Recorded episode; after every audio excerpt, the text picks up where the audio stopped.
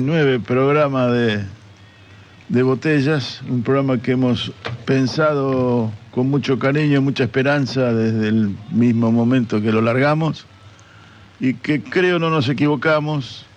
Y los tres años nos muestran una, un crecimiento de, este proyecto, un crecimiento de esta puesta al aire de, de- de- de un programa con ribetes periodísticos diferentes, buscando nuestro propio mecanismo, nuestro propio camino, nuestro propio lenguaje, que creo que si lo midiéramos en términos de éxito, tuvimos éxito.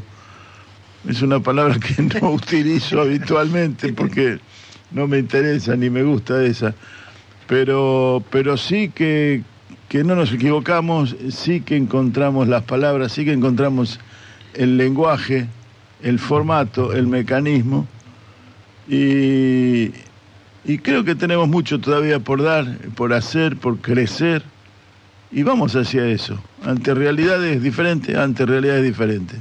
La mía es una.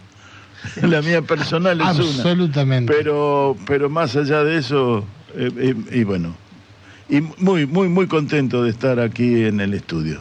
Bueno, y después de este esperado saludo de Daniel, saludo a todo el resto de los compañeros, empezando por Daniel Erger, ahí a cargo de la operación, a Juan Reginati y Marcela Vidal, que las tengo, los tengo aquí al lado en el estudio, a Ricardo D'Anuncio, que también está aquí trabajando en la producción, y por supuesto a Gabriel Carini, allá en su domicilio, también trabajando y colaborando con la producción de este programa. Así que, muy buenos días a todos. Bueno, arrancamos un nuevo programa de Botellas al Mar. Hoy con, ¿cómo se le dice? ¿Qué, qué- qué le decimos? ¿Bienvenido a Daniel? No. Sí, quedaría- Sí, sería extraño, sonaría Raro, extraño. ese es su lugar, qué sé yo. Bueno, y acá estamos, un, un programa más, uno de los últimos programas del año de Botellas al Mar. Estamos haciendo planes para, para que este proyecto continúe de una u otra manera. Vamos a seguir estando en, estamos en tratativas. Todavía no, no- no lo podemos este, no lo podemos eh, dar por hecho, pero vamos a intentar de que de alguna u otra manera este proyecto siga en el aire. Así que el primer pedido, así como saludamos a quienes eh, nos permiten hacer el programa, así como agradecemos a Radio Nacional el espacio que nos brinda y de la manera en, lo que lo, en la que lo hace, también queremos pedirle a quienes escuchan el programa que traten de vincularse ya un poco más personalmente con la Grapa Contenidos. Para ello les ofrecemos nuestro mail, que es lagrapacontenidos.gmail.com, la grapa con doble P. Nos interesa que estos proyectos sigan teniendo este formato de tener colaboradores, de tener, de ampliar su base, de tener gente que proponga temas, que los pueda desarrollar. Nosotros imaginamos que los próximos años no van a ser fáciles. Ah, Es esa situación en la que uno espera equivocarse. Pero bueno, no, no podemos dejar de, de- de- de ver las cosas como las vemos. Nos lo anuncian los que tomaron las riendas, nos dicen que va a ser difícil. Diría un analista financiero cuando hace un cash flow, un flujo de fondos, Sí. que siempre hay que tratarlo de hacerlo en un escenario pesimista, porque es mucho más fácil, si mejora el escenario, mejorar el cash flow que al revés. Entonces, esta me parece es de absoluta prudencia tener una visión ligeramente pesimista, como para, bueno, ir adecuándose y preparando el camino. Lo importante es mm, prever la continuidad, eso es lo importante. El cómo lo vamos viendo. No era- claro, se le lo vamos viendo, está bien. partido lo vamos viendo. Claro. Pero el asunto es estar. Ya en realidad vamos a ir viendo, ya no es nuestro partido, sino es nuestra función. Pero bueno, o sea que no es ser eh, optimista y esperar lo peor, podría ser una frase, o Claro. Creo que, creo que lo que hay que evitar de todos los, los- los modos posibles es el ser agorero de, de malas cuestiones. Pero sí, eso no, no nos debe privar de hacer el análisis de lo que se plantea. Cuando alguien plantea esta inflación, nos está diciendo que viene una cosa fea por Claro. Digo, digo, y esto no es, y esto no es sumar angustias, ni mucho menos que esto sí me parece importante que nosotros contribuyamos a evitar esas angustias. Es decir, nada bueno se consigue con, con las angustias. Este, entonces, si miren, la manera que tenemos es de darle, darle camino a todas esas iniciativas, no inorgánicas. Nosotros tenemos este, este esquemita. Les pedimos a quienes nos escuchan que mm, si tienen alguna forma, imaginan que pueden contribuir con este esquema, serán bienvenidos. En este sentido, en cuanto al pesimismo, al optimismo, ayer escuchaba uno de los tantos reportajes que le hacen a Guillermo Moreno. Y él decía muy sabiamente a los industriales, a aquellas personas que tienen que tomar decisiones, no se apuren, no tomen decisiones, tranquilos. Veamos, estudiemos el panorama, o sea, quitándole un poco de, de dramatismo a la cuestión. Y me parece muy bien, me parece que ese debe ser el escenario en donde nos movamos. Pues si no, perdemos objetividad. Si estamos convencidos a priori de que está todo mal y va a estar todo mal. Pero, pero esto en todos los órdenes de la vida, la mejor manera de dar una batalla, cualquiera sea ella, individual, personal, en el plano de la salud, en el plano del, del- del estudio, en cualquiera de ellas, imaginemos que hay una... La mejor manera es con la guardia bien alta, con el espíritu bien alto. Entonces nosotros tenemos que generar esas condiciones para, a medida que vayan viniendo algunas cuestiones que nosotros suponemos que van a ser perjudiciales, nosotros suponemos en base a lo que nos dicen. Esta semana conocimos que, eh, no sé, Rodolfo Barra va a ser ministro de... No podemos esperar nada demasiado bueno de Rodolfo Barra. Después, si hay tiempo, lo, lo, charlaremos. Digo, se ha hablado de que el secretario de Comercio es, es un funcionario que se llama Pablo Lavigne. Bueno, este Pablo Lavigne tiene en claro que liberar el comercio este, genera mayor flujo de comercio, pero ay, tiene un problemita con el empleo, vamos a perder empleos. Bueno, sí, bueno, nuestra tarea es estar preparados para identificar esos problemas, para poder plantearlos y para poder generar un espacio de discusión que nos permita ver cómo se enfrenta ese esquema. Y, Humildemente, chiquitito, desde este rincón. y esto desde nuestro humilde puesto, desde este espacio pequeñito que hemos formado, pero yo también me permitiría reclamarle lo mismo a nuestra dirigencia. Necesitamos en estos momentos y en los que vienen que la dirigencia política de cada espacio se asuma como tal y también convoque a esa reflexión, a ese diálogo, a ese estar juntos para ver cómo vamos evolucionando. Me parece muy hay- importante señalarlo. Y, y- y hay algo que, que yo rescato de nuestro proyecto comunicacional. Capaz que me puse el título demasiado alto, pero es lo que Se soñamos. trata de eso. Es lo que soñamos cuando imaginamos originalmente crear la, la- la- la productora de contenido. Y es, es de saltar la coyuntura, que la coyuntura no nos arrastre y no nos deje discutiendo la coyuntura. Obviamente que hay momentos, situaciones en que la coyuntura está, acabas de nombrar un anunciado ministro, no es la palma, no es ministro, es el Procurador. el procurador, el jefe de fiscales, no, el jefe de abogados del jefe de Estado. abogados. El jefe de abogados del Estado acaba de ser anunciado, nos enteramos hoy, sería la coyuntura. Pero hay algo que deja mucha tela para cortar y que no lo estamos, y que no tenemos que perder la perspectiva, es ver el contexto y en el que nos estamos desarrollando. Se han aceptado y estamos dando por, ace- por, aceptadas conceptos y frases como si fueran que todos la compartimos y es la base de la discusión. Eh, me explico, me quiero, a ver. Hablamos un idioma todos, que es el español. Y las palabras tienen un valor, y las frases tienen un valor, y los conceptos que trasladamos tienen un valor que todos consideramos que lo recibimos de la misma manera. Y no es así. Y hay muchos de ellos que están hoy a debate. Y lo que hoy está a debate son conceptos profundos. Solidaridad, eh, comunidad, eh, la sensación del Estado, la sensación de país, la sensación de nación. Es eh, la señora vicepresidenta juró por la nación, no juró, sino que, hizo cuando fue promulgada su, su vicepresidencia, eh, lo, lo, hizo con una arenga de, no sé, la patria y la nación y la Argentina. Y todo me indica que lo que estamos pensando como nación no está dentro del mismo concepto. Y es el que está puesto a debate. Y, y me recuerda Neustan diciendo en el teléfono, ¿dónde está la patria en el teléfono? Y la patria en el teléfono está en la base comunicacional, no en el aparato, señor Neustan, porque el aparato puede ser Nokia, Siemens o... claro. Era Siemens en aquel entonces, porque era disco.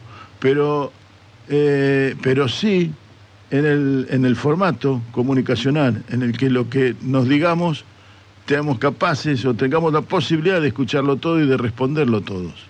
Eso es lo comunicacional y eso para mí está íntimamente asociado a Nación a la idea de comunidad en la que fui criado. Y es lo que está en debate. No es la libertad, de, la, la palabra libertad está puesta a debate. Las compañeras de el juego en el que andamos, que cerraron su programa, terminaron hablando de la libertad. Y la libertad es, es la libertad de expresarnos, la libertad de recibir. No es la libertad de elegir lo que mi bolsillo me permite. Eso no es libertad. Eso es capacidad de compra, pero no libertad. La libertad es otra cosa, sino la posibilidad de poder elegir lo que quiero y no la de poder comprar lo que quiero. No es libertad. Esto son conceptos que, que están puestos a debate y es lo que me parece que vienen en la profundización en nuestro, en nuestro perfil comunicacional viene en la profundización en los próximos meses, porque se está poniendo arriba de la mesa un debate que está trascendiendo, o lo que está en debate está trascendiendo nuestra propia sensación de ser, nuestra propia sensación de nación. Y, y esto es profundo, muy profundo, más allá del ministro que nombre, más allá del ministro que lo diga. Cuando lo que acabas de plantear, un, un, secretario de comercio que dice, bueno, esto va a provocar desocupación y la, y la otra que nos diga que, bueno, el de, de desarrollo humano, potencial humano, no sé cómo se va a llamar el ministerio. Sí. Capital humano. Capital, capital humano. Capital, capital humano. Capital ya esa humano. palabra es una, para mí es un oxímoron, pero bueno, ese capital humano tiene va a ser el que va a tener un presupuesto importante porque ven que las consecuencias sociales van a ser gravísimas de esta, eh, de, de, esta porque si uno preanuncia la, la, la, la esta inflación, es decir, la, inflación alta como la que estamos teniendo, sin empleo, sí. sin, y con sueldos deprimidos, depreciados, sí. como casi estamos viviendo, que es lo que se plantea, y si acá no, nos hacen eje los empobrecedores, de los niveles de pobreza, ahí hay algo a debate, que hay... está a debate más allá de la coyuntura, está a debate en los conceptos. Sí, y, y, creo que lo que están trabajando es tratando de normalizar eh, una situación como si, como, como si todos los males ya los estuviéramos padeciendo. Hoy escuchaba hace un par de días a un economista local de IPC Online que hacen una medición todos los meses del índice de precios al consumidor acá en Bahía Blanca, el economista dice, en realidad hace 10 años que estamos con esta inflación. Buenísimo. La verdad que es todo un hallazgo. ¿No? Es decir, eh, preparan el camino para que sea tolerable todo lo que viene. Decir, bueno, creo que desde este lugar nosotros tenemos que plantear, decir, mire, usted hábleme todo lo que quiera, pero el índice de desempleo que tenemos hoy es de 6.5, 6.6. ¿Sí? Mire, mientras usted mantenga ese índice de desempleo bajo, yo voy a seguir empujando. ¿eh? Ahora, cuando ese índice de desempleo empiece a crecer, empezaremos a tener que decir, ve que cuando usted habla de esta inflación no es el mismo concepto de lo que venía teniendo. Digo, nosotros hay algunos indicadores, para hacerlas muy simple, que lo tenemos que tener en cuenta. En este momento, en el momento en el que Alberto Fernández va a entregar el gobierno el 10 de diciembre, Argentina cuenta con el índice de desempleo más bajo de toda la serie y Argentina cuenta con la tasa de homicidios más baja de toda la serie. La tasa de homicidios doloso es la mejor, el mejor número, nunca, ningún homicidio es bueno, ¿eh? ¿sí? pero es la manera en la que se mide, es la tasa de homicidio más baja de toda la serie, de toda la serie que se puede tener. Entonces digo, eh, nosotros vamos a seguir mirando esos indicadores. Nosotros vamos a seguir eh, traqueando eh, mes a mes a ver cómo va. Porque allí es donde, en definitiva, con indicadores simples, uno puede observar para qué lado va la cosa. Cuando se habla de, vos, mencionabas capital humano como una contradicción, sí, sí, claro que lo es, porque en, en ese caso es decir, che, este, ¿Cuándo, estamos amortizados? Nosotros estaremos. Seríamos una inversión nosotros, si hay un día en el que nuestro valor de venta es cero. ¿Cómo, En ese momento de inversión sería una inversión de otro, no de, no de la, el del que usufructa el capital. Claro. Una perlita nada más del nuevo secretario de, Comercio, porque el, el, artículo es de mayo de este año, así que él todavía no, no sabía. Pero dice: la última experiencia normalizadora del comercio para él normalizar el comercio es liberar el comercio absolutamente, levantar todas las barreras de protección que tiene la industria y demás. Dice, la última experiencia normalizadora del comercio tuvo que convivir con tres años de recesión, que opacaron la reforma en el plano comercial. No, no, no están asociadas.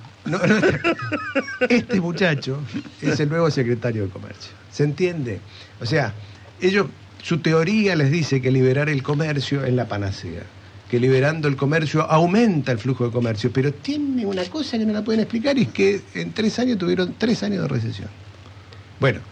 Está bien. El agua estaba linda, el problema es que no sabía nadar. Claro. Este, digo, esto es lo que creo que nosotros podemos ir mirando, podemos ir planteando. Creo también que hay, así como nosotros tenemos una enorme incertidumbre de qué es lo que va a hacer Sabemos que todas sus opciones son entre malas, muy malas y pésimas, pero no tenemos, tenemos incertidumbre de cómo lo van a, desarrollar.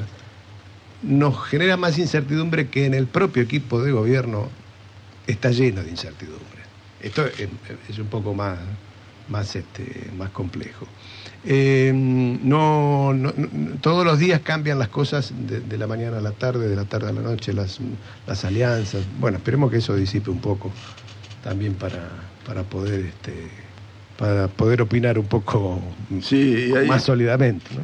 Y hay, hay, una serie de banderas amarillas y luces rojas eh, en algunas acciones y actividades que deberían, eh, deberían ser analizadas desde, desde los receptores o con los receptores. Que la futura canciller, economista, ella en su expertise, eh, desconozco en, qué, en dónde desarrolló su, su, experiencia, pero no importa, la señora Mondino, lo que nos plantea, lo que le plantea a los industriales es que muchachos llegaron hasta acá, esperen seis meses y el que le espere seis meses, ¿qué significa? No estoy claro. La sorna con que lo dice, y la otra, compren generadores. Sí. Y eso es, eh, y eso es, está, es pleno de, Y la otra que dice es que, bueno, Claudio, eh, publicaste una nota sobre los generadores que no me huelga a mí expresar más. Pero a mí me, pareció casi como una, una burla de, de una chicana de un bar, no de la futura canciller hablando en la Unión Industrial. Eh, que no es un lugar que a mí me aprecie demasiado la Unión Industrial en esos términos. Pero bueno, es variopinto, hay industriales de todos los colores, necesitamos industriales y hay que siempre intentar trazar una, alianza con ellos. Esa alianza que intenta trazarse es burlándose de ellos, dice, compren generadores. Claro, y, digo, expresa o bien eh, ganas de burlarse, de crueldad, o bien un profundo desconocimiento de la actividad. Eh, eh, me, infiero que nunca ha tenido contacto con la economía real, porque ¿cómo es parar una industria seis meses? Una pyme que tiene 14 empleados.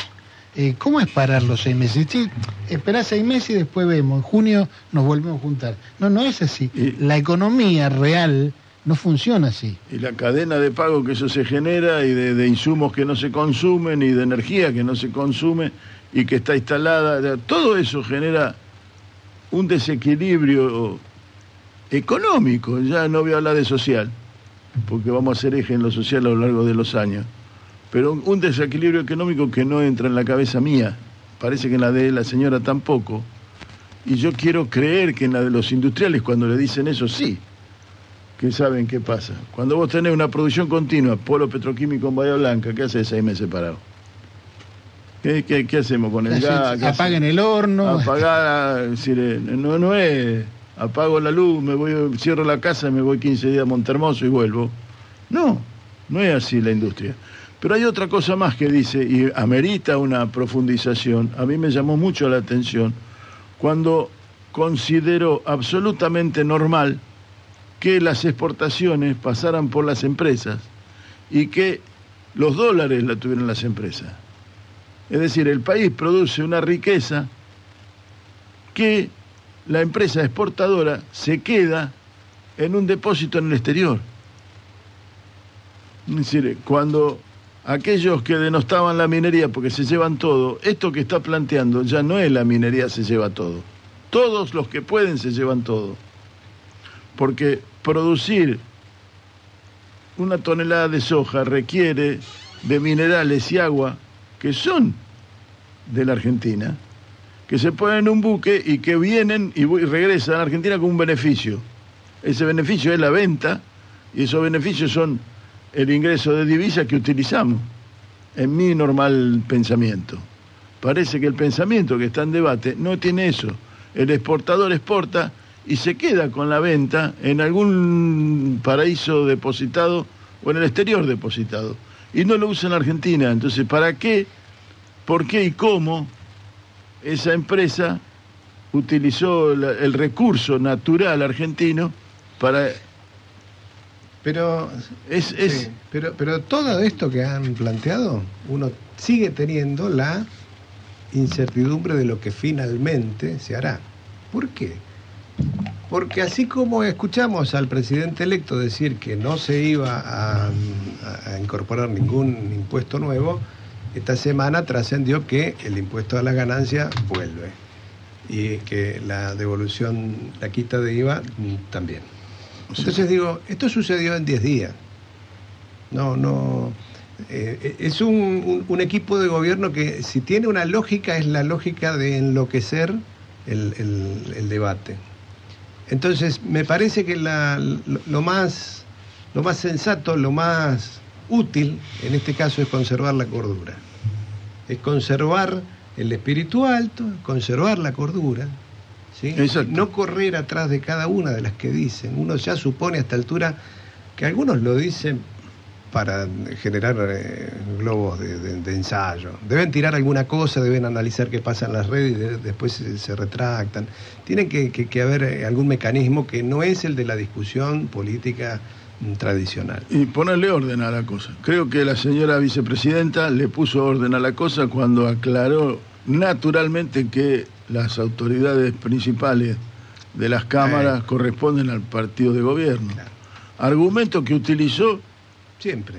Siempre, cuando el grupo A de diputados le quiso manotear la, presidencia de la Cámara de Diputados, lo recuerdan, y cuando ahora el PRO bloqueó la asunción de Cecilia Moró a la presidencia de la Cámara para reemplazar la renunciante Sergio Massa en la, como diputado. Allí el argumento fue el mismo, que hoy sea el mismo, es ordenar la cosa. A, eso, a eso me refiero.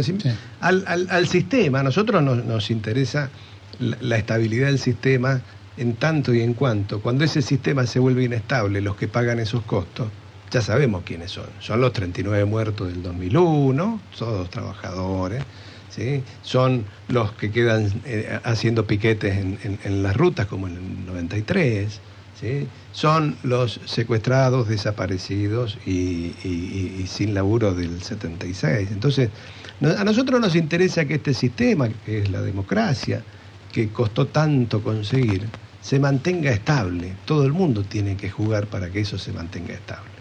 Ahora tienen una responsabilidad mayor quienes fueron elegidos, fueron elegidos legítimamente, hay mucha gente que depositó en ellos su esperanza, muchos otros depositaron su, bronca, su, mierda, si se me permite, pero mucha gente depositó en el, presidente electo una esperanza. Nosotros tenemos que ser respetuosos de esa elección, aunque no coincidamos en los planteos. Sí es el aporte, me parece, de estar cerca, de acompañar, de, de, no, de, no callar las opiniones, ¿sí? pero, pero sabiendo que hay una legitimidad en ese, en ese origen y, y no deseándole el mal a nadie. Nosotros no, no esperamos que le vaya mal a nadie, simplemente hacemos una lectura que dice, me parece que si me avisás que va a haber una esta inflación, esto se traduce en que va a haber gente sin empleo y esto se traduce en que vamos a tener un serio problema. Debemos decirlo, debemos analizarlo. Sí, y, por eso es correcto plantearse escenarios futuros para diagramar alternativas y para saber qué conducta conviene tomar frente a determinado escenario, eh, porque si no nos agarra a todos con la guardia baja y sin ninguna estrategia pensada al menos. Entonces, si a mí me dicen que, al igual que en la época de Caballo, no va a haber obligatoriedad de ingresar divisas por las exportaciones, bueno, ya sabemos que vamos a tener un escenario de, siempre de falta de reservas. no, no, ni siquiera de fuga, porque no es que se van a ir los dólares. nunca van a entrar. Nunca van a entrar, Entonces, lo que quiero decir, yo me tengo que plantear, si es así, que las reservas del Banco Central no se van a recomponer. Y si no se van a recomponer, entonces el componente inflacionario que tiene la falta de reservas va a continuar. Bueno, todos esos escenarios, que para eso es la política, es para, para prever el futuro y ver cómo actuamos en consecuencia. Tiene, tiene este gobierno que asume, tiene una, una ventaja. La ventaja es que todas aquellas acciones que se han venido tomando, estructurales, como es el gasoducto Néstor Kirchner, como es la inversión que hubo en, gasoductos, además del Néstor Kirchner, y en oleoductos, como es el desarrollo de la minería en muchos aspectos, del litio en particular, como es todo lo que ha crecido la industria en este periodo, ellos van, empiezan a ver los frutos. Tienen ese, tienen ese, eh, eh, todas esas acciones empiezan a dar frutos, es lo que planteaba Agustín Rossi, lo planteaba Sergio Massa, es decir, lo que viene no es un escenario de ajuste, salvo que usted lo provoque, salvo que usted quiera favorecer a un sector. Claro, que se lo quieran llevar cinco. Cinco vivos, ¿sí? Bueno, lo que tenemos por delante no es un escenario de restricción, ¿sí? Sino que es un, escenario de expansión. Esa expansión es la que se la quieren llevar cuatro vivos. Ni más ni menos. Señores, hacemos un corte musical mientras nos vamos a buscar la primera entrevista de la mañana, recordando a alguien muy particular, me estoy refiriendo a nada menos que Hugo de Carril, un querido cantante, actor y director que se distinguió y le, le valió la venganza de muchos ser la voz de la, de la marcha peronista más, creo que más escuchada de cuanta versión hay grabada. Así que bueno, el 30 de noviembre se cumplieron, eh, se cumplieron años de su nacimiento, allá en 1912. Así que lo vamos a, a recordar con un tema que tiene mucho que ver con lo que estamos hablando, porque es Al mundo le falta un tornillo.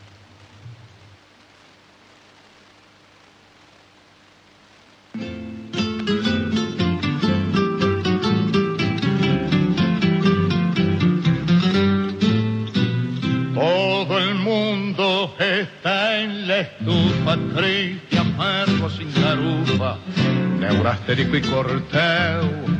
Se acabaron los robustos y hasta yo quedaba gusto, 20 kilos se bajó. Hoy la plata anda de asalto y el puchero está tan alto que hay que usar el trampolín habrá crisis, bronca y hambre, que el que compra 10 de fiambre hoy se morfa hasta el piolín. Hoy se vive de prepo y se duerme apurado. Y la guita que había se le enefaneo. Hoy se lleva a empeñar al amigo más fiel. Nadie invita a morfar todo el mundo en el riel. Al mundo le falta un tornillo, que venga un mecánico a ver si lo puede arreglar. Que sucede? Mamma mía, se cayó la estantería. O San Pedro abrió el portón. La creación anda las pillas y de pura rebatilla. La polilla sin colchón. En las entrevistas y siempre que dialogamos, las palabras van y vienen y nos transforman. Una palabra no dice nada y al mismo tiempo lo esconde todo. Bueno, y como decía el tango por Hugo del Carril que estábamos escuchando recién, al mundo le falta un tornillo. Y cuando vemos que al mundo le falta un tornillo, eh, recurrimos a los sabios, a los dirigentes, a aquellos que tienen años en el tratamiento de la realidad y de su, y de su gente. Y por eso eh, lo llamamos al diputado nacional José Luis Gioja. José Luis, muchísimo gusto. Claudio Angelini, quien le habla, Juan Reginato y Daniel Guerín, los saludamos desde Bahía Blanca. Bueno, ¿cómo están? Buen día y buen día para, para todo tu equipo y para la audiencia. Buen día. Bueno, gracias muchísimas por, gracias. Gracias por los conceptos que obviamente son inmerecidos, ¿no? No, ¿Cómo y vio, vio que no dije viejos sabios. Pero no, realmente siempre... son los trapos. Eh, Por supuesto, por supuesto. Pero bueno, muchas veces la- las bases necesitan de, de sus dirigentes, de escucharlos. Y en ese sentido, bueno, queríamos ver cómo está viendo este momento político tan particular de nuestra, de nuestra patria. Eh, la primera reflexión que hago como hombre de la democracia y como parte de la democracia que somos, yo soy justicialista de siempre, el justicialismo, el peronismo, si algo siempre ha respetado, ha sido la democracia, ha sido eh, el voto popular, ¿no? Nunca nadie nuestro llegó dignamente a algún cargo público, a alguna función de poder que no sea por el voto popular y estamos orgullosos de todo lo que hemos hecho con el voto popular, porque desde el general Perón para acá son muchísimas las transformaciones que tuvo la Argentina, transformaciones para bien. Todo esto nos lleva a recordar y a admirar y a, y a querer un poco volver a lo que fue el general Perón, lo que fue nuestra inmortal Evita, lo que fue Néstor, lo que, lo que es también la, ese coraje y esa, esas verdades que tiene Cristina, ¿no? ¿Mm? Este, y a mí me parece que hoy estamos en una, una etapa, una especie de duelo, ¿no? Porque la verdad que perdimos, nos llenaron de votos, algunas sí. cosas, algunas cosas no hicimos bien, en otras no nos hicimos entender. Eh, creo que fueron muy, a ver, muy hábiles, entre comillas, entre comillas, bien encomillado, los que armaron la campaña de Milley con un personaje sofisticado, un personaje que, qué sé yo, no, no, todos creo que sabían o sabíamos que de las cosas que proponían no podían ser.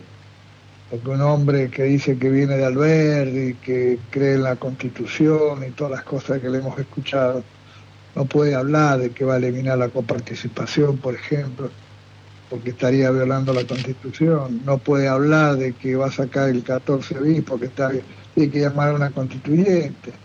No puede hablar que va a, a- a dolarizar porque la constitución nos garantía soberanía en nuestra moneda, o lo del Banco Central igual. Entonces todas esas cosas ya no las dice. Creo que hizo al revés de lo que hizo Macri. Macri prometió una cosa e hizo otra. Este con una cosa exótica, con una, una especie de guillotina, la motosierra esa que andaba, con esa cara, con esa cara de, a ver, no sé qué decirle, de ansioso, este, Sí. eh, eh, parecía que quería decirle yo, yo voy a hacer. Y la verdad que el mesianismo no existe, el autoritarismo le ha hecho mucho daño a la Argentina. Y lo que necesitamos es democracia. Y bueno, en democracia la gente lo votó, hay que respetarlo. Pero, y lo digo con mucha convicción, los primeros que tenemos que ponernos del lado de quienes se sientan que sus derechos han sido tocados, que yo creo que vienen por ellos, no son los que más tienen, no son lo- los sectores que manejan el poder, sino son los jubilados, los trabajadores, los, los que menos tienen, porque de eso hablan. hablan de los negros planeros, hablan de que van a recortar subsidios, que van a joder jubilaciones, hablan de que la justicia social es una estafa. La verdad que me quiero tapar los oídos, no, quiero escuchar eso, pero, pasa. Este, eh, y no dicen que quien fugó en la Argentina se merece por lo menos rendir cuenta, ¿no? Eh, eh, o sea que siempre es, para un solo lado, para el lado del que menos tiene parece que es más fácil. Creen que los jubilados no pueden hacer huelga, no pueden hacer paro, entonces vamos por los jubilados. Este, ya hubo experiencia en la Argentina de esto. Y lo que sí te reitero y estoy segurísimo es que los peronistas vamos a estar del lado de los que sean afectados por, por posibles medidas que tengan que ver con cosas que han prometido, ¿no? Porque meten miedo y que vamos a sufrir y que tienen que sufrir. No dicen tenemos que sufrir. Escuché a dos o tres de ellos que dicen tienen que sufrir para ver lo que es. Ellos se ponen por arriba, ellos son elegidos, se ponen por arriba. Elegidos voy a saber por quién, porque no eran, ninguno había sido candidato, por lo menos de los que yo escuché. Entonces, me parece que lo que se trata, obviamente, es de defender siempre la democracia, defender las instituciones de la democracia, defender la libertad que nos da la democracia. Y, por supuesto, la democracia nos permite también la protesta cuando esta es necesaria, ¿no? Para no permitir algunos abusos, algunos excesos y, sobre todo, la violación de algunos derechos que pueden llegar a violarse en función, insisto, de las propuestas que escucho todos los días y de los personajes que hoy van a encarnar supuestamente ese ajuste, ¿no? Porque si hay algo que estoy seguro que van a invertir y van a invertir mucho, es en represión, pero eso no le hace bien al país, no lo hace crecer al país, no le hace generar puestos de trabajo, no le genera eh, oxígeno a los sectores que están más complicados, ¿no? Ahora, así, que, eh, así que con esa prudencia, y termino con esa prudencia, creo que lo que es nacional y popular, que tiene una buena columna vertebral que es el justicialismo, tenemos que, con mucha solidaridad, con mucha organización, tenemos que lograr la unidad más fuerte posible, entendiendo claramente que no es uniformidad, de unidad y, bueno, yo siempre doy este ejemplo, el de la avenida ancha con, muchos carriles, ¿viste? Y cada uno agarra el carril que quiere, pero vamos todos por el mismo lado. Y ese mismo lado es defender los derechos sociales y la, las conquistas de nuestro pueblo, ¿no? Que el justicialismo y lo nacional y popular del país fueron los autores de eso, ¿no? Eh, eh, diputado, Daniel Guerín lo saluda. Es un verdadero gusto volver a charlar con usted. Con usted charlé en algún San Juan Minero hace unos cuantos años atrás. Usted era gobernador. Este, y, lo tengo para mí en la historia reciente, en, momentos muy particulares del país. Usted no fue una figura secundaria en, la crisis en el 2001, ni tengo por idea de que usted fue un un, artífice más que necesario, casi diría indispensable, en que se cristalizara la, candidatura de Néstor Kirchner a la presidencia. Momentos muy complejos del país en el que usted fue protagonista y protagonista del lado de los buenos.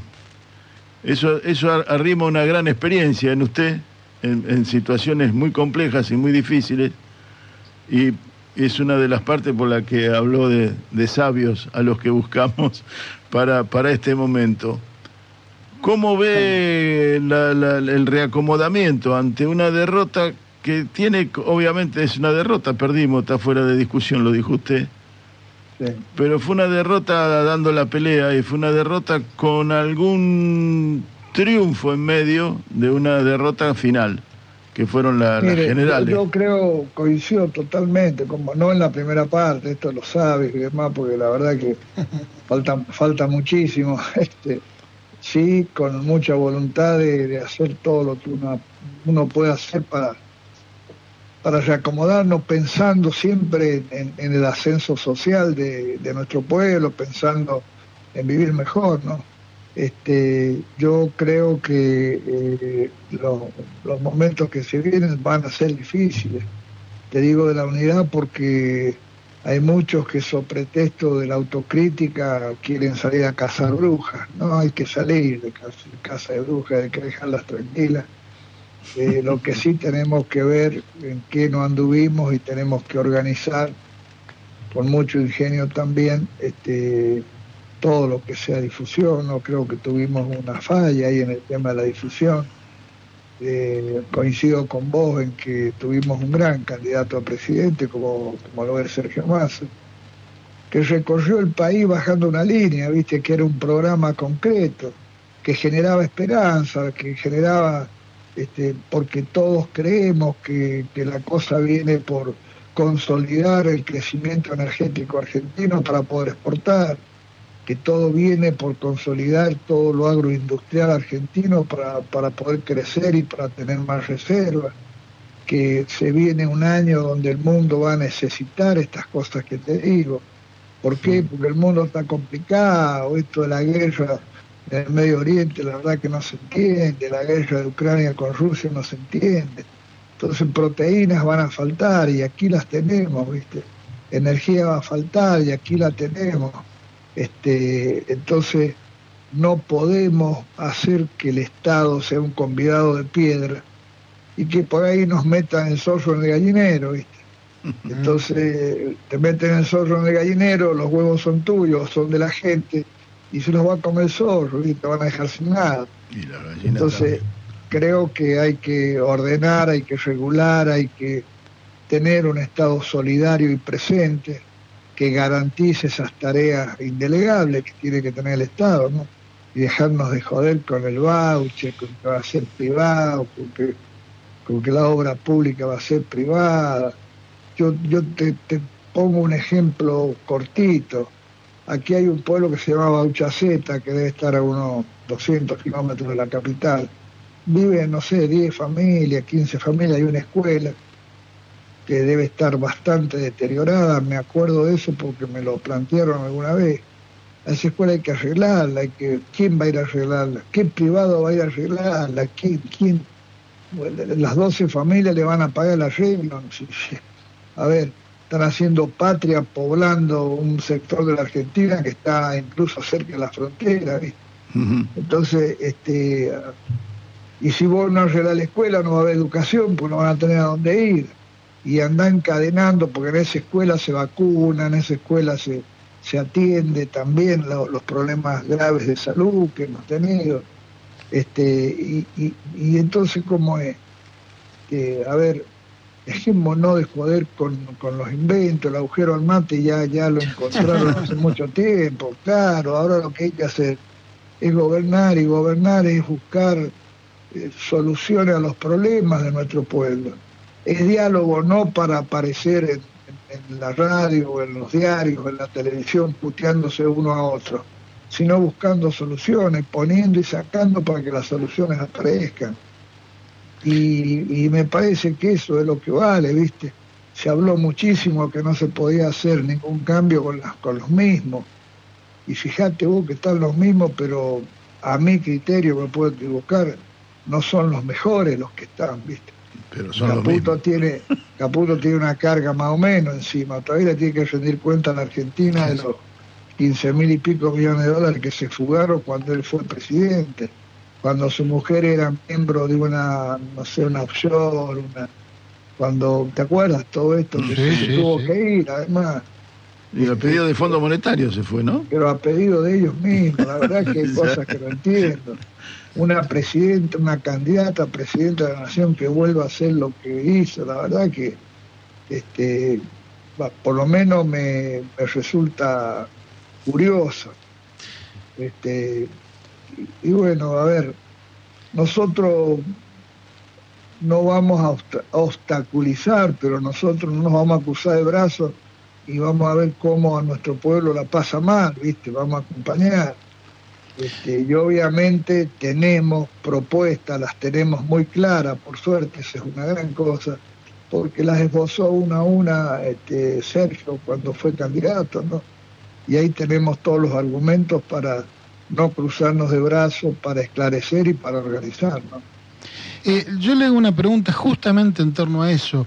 Eh, estábamos hablando, digamos, desde el movimiento hacia afuera, hacia adentro.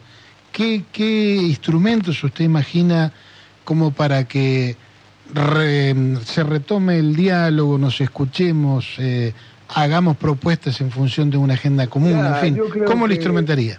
Yo creo que rápidamente este consejo, que es lo único, a ver, legal, si vos querés, que mm. tenemos, a pesar que hay un presidente inexistente, tendría que convocar, tendría que haber, no sé, una licencia para él, porque creo que se va a España, no sé dónde se va. este, tenemos que armar una mesa de acción política donde estén todos los hermanos, donde estén gremialistas, donde estén gobernadores, donde estén dirigentes de, los, de los partidos del conurbano que siempre han sido, donde podamos tener políticas claras para defender lo que tenemos. Hay que defenderlo a Kicillof, fundamentalmente, que es el peronista más, más votado hoy en la Argentina en, tener cargos institucionales, como es el gobernador de la provincia de Buenos Aires. Este, eh, y esa comisión de acción política no tiene que ser sectaria, hay que abrirse, hay que llamar a todo, hay que abrir las puertas partidarias, hay que, hay que introducir temas y hay que sentar presencia, ¿no? Me parece que todo eso hay que hacerlo para incluso evitar que cada uno salga por su lado a intentar arreglar situaciones que tengan que ver con cuestiones particulares. Revalorizar la idea de movimiento valorizarla y, ponerla en, práctica, perdón por la redundancia, pero poner el movimiento en movimiento. claro. Eh, yo, yo creo que tiene, tiene que venir por ahí.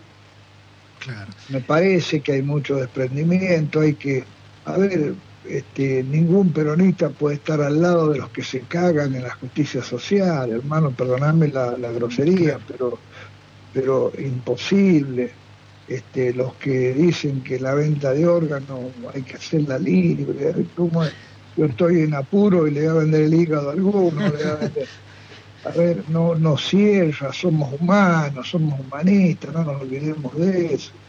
Somos cristianos también, los peronistas, este joven se dio el gusto de putearlo al Papa, a todos. Y bueno, y ahí estamos, ¿viste?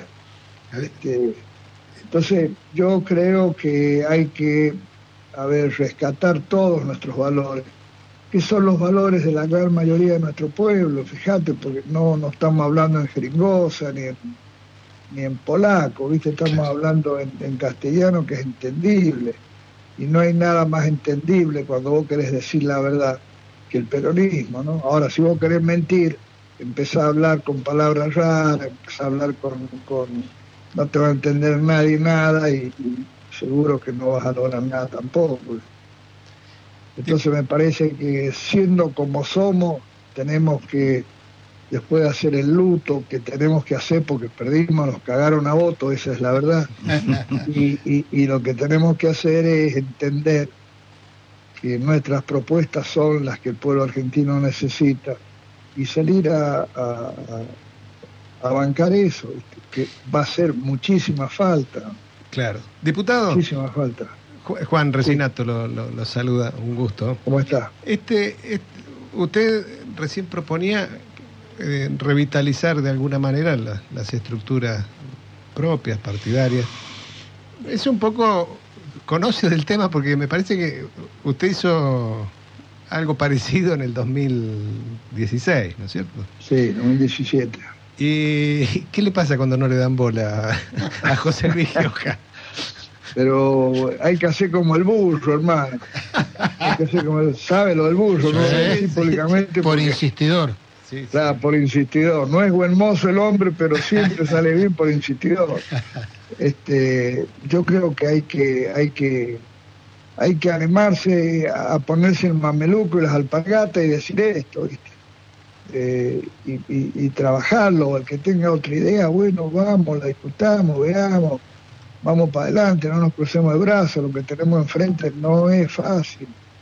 Y, creo que la gran mayoría de nuestros dirigentes y de, quienes tienen, de quienes tienen responsabilidades institucionales necesitan de una a ver, de un, de un apoyo, de una cosa orgánica que, que más o menos este, organice eh, lo que bueno lo que va a ser la oposición, ¿no? Porque vamos a hacer oposición.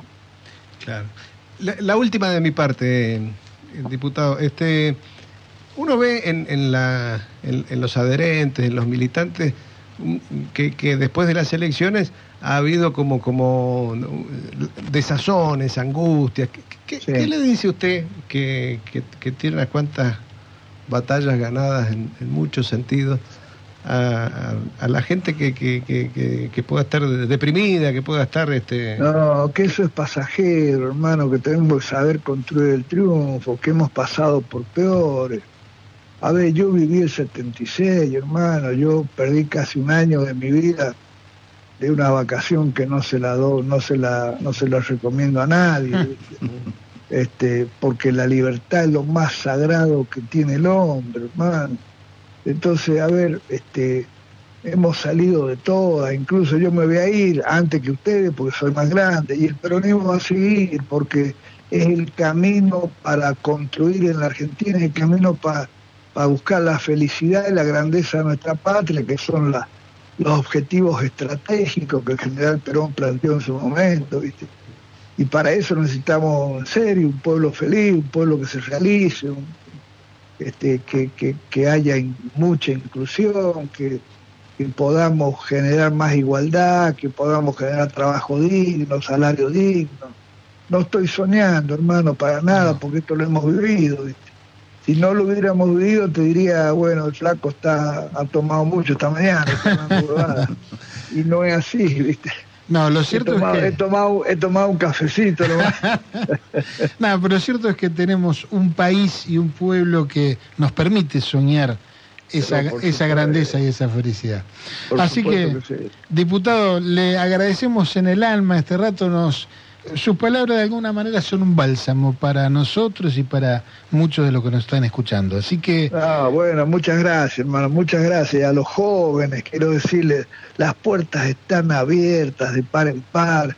El, el peronismo, lo nacional y popular, genera épica. Los jóvenes quieren épica, quieren eh, esta cosa que pasó cuando se nos fue Néstor, ¿se acuerdan? Sí, esta cosa que bueno, pero a ver si tenemos los elementos, hay que animarse, hay que, hay que ponerle, a ver, hay que desenmascarar también, porque esto, a ver, no quiero hacer ninguna premonición, ni estoy, estoy conspirando, ni mucho menos, pero cuando intenten poner alguna de estas cosas que, que no tienen ni son ni ton, bueno, este, me parece que ahí donde tiene que, tenemos que estar con propuestas, con las propuestas nuestras, ¿no? Sin duda, sin duda alguna. Bueno, diputado, nos despedimos. Un millón de gracias y hasta cualquier momento. Bueno, un abrazo grandote, que lo pasen muy, muy bien. Muchas gracias, un gran abrazo. Bueno, era el diputado nacional José Luis Gioja, un histórico dirigente del peronismo, eh, con un mensaje, me parece, muy propicio y muy necesario para este momento. Nos vamos a las noticias recordando el nacimiento allá lejos, el 26 de noviembre del 1888, de Francisco Canaro. Y lo vamos a a, recordar, perdón, a, este autor tan emblemático argentino, con un tango cantado también por una persona emblemática que es Tita Merelo. Ahí va Niño Bien.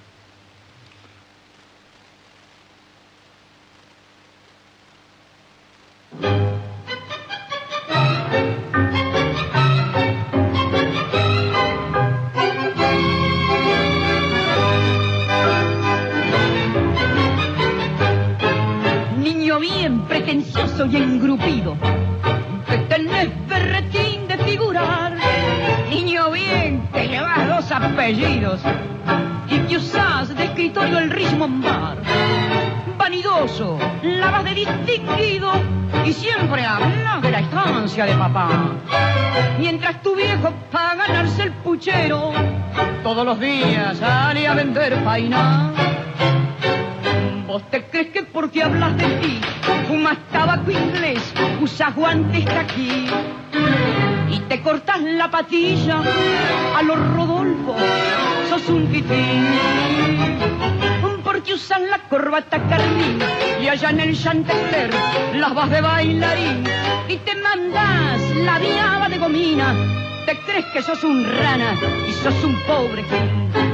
Niño bien que naciste en el suburbio de un burín alumbrado a querosén. Que tenés pedigré bastante turbio y decís que sos de familia bien. No notas que estás mostrando la hilacha y al caminar con tu aire triunfador se ve bien claro que tenés mucha clase para lucirla detrás de un mostrador. Nacional Noticias. El país en una sola radio. Es el mediodía. Estela de Carlotto recordó la doctrina Monroe a raíz de la muerte del cerebro del Plan Cóndor en América Latina, el ex secretario de Estado de Estados Unidos, Henry Kissinger.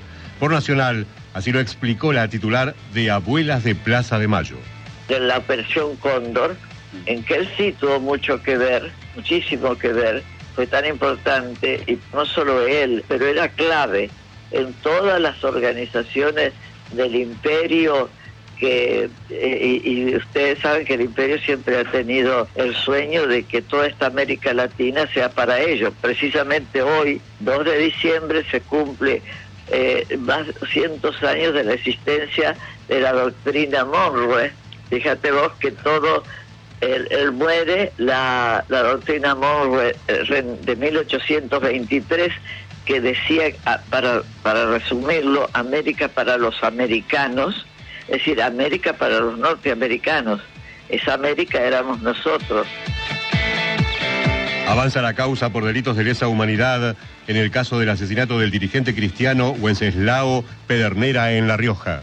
El Tribunal y Federal de La Rioja dispuso el final de las audiencias por la causa Lesa Pedernera para el día lunes 11 de diciembre a las 9.30 horas. En dicha ocasión se le concederá la última palabra al único imputado, el ex alférez de Gendarmería, Eduardo Velardo Britos, y una vez finalizada la misma, los jueces dictarán la sentencia correspondiente. Escuchamos al secretario de Derechos Humanos de La Rioja, Delfor Brizuela, quien se mostró conforme con el desarrollo del juicio. Fue muy positivo eh, la secuencia del juicio que que, fue intensa, no tuvo decaimiento, se presentaron y se consiguió que llegaran todos los testigos necesarios, los que no eran tan necesarios en razón de su salud, de la distancia, de que ya han declarado en otras oportunidades y que a veces ustedes saben lo que son testigos víctimas, no conviene que se revictimicen.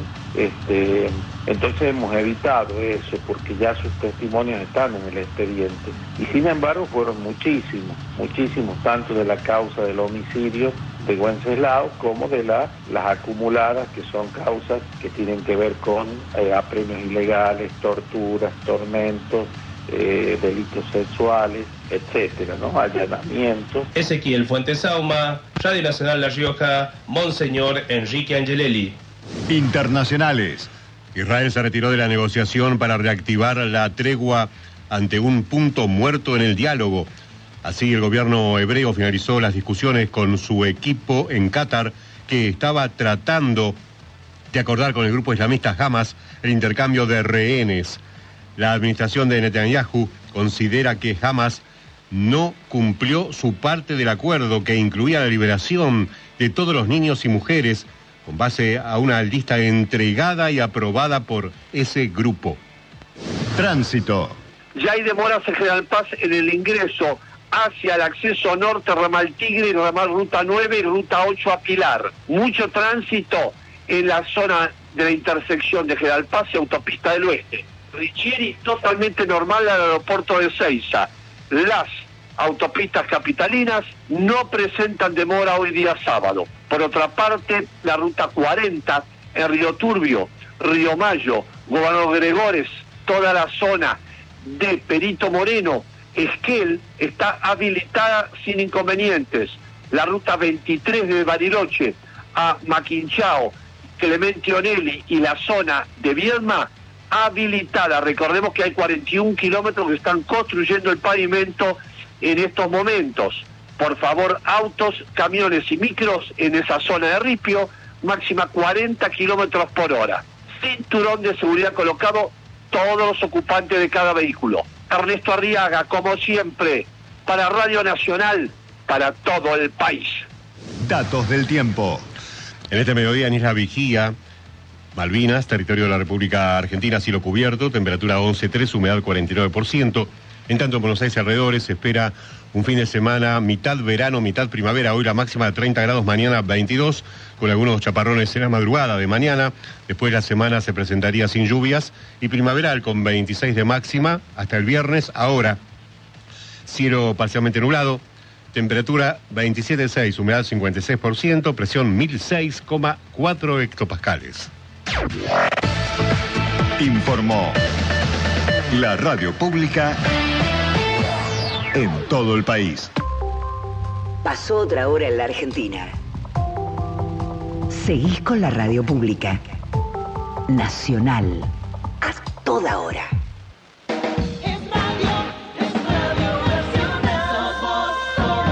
Radio Nacional Bahía Blanca, AM560, la radio pública.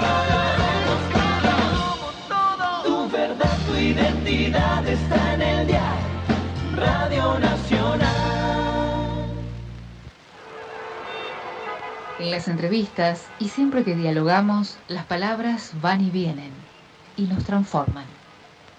Una palabra no dice nada y al mismo tiempo lo esconde todo. Bueno, y acá hemos regresado después del intervalo del noticiero y de una nota muy sustanciosa con el diputado Gioja.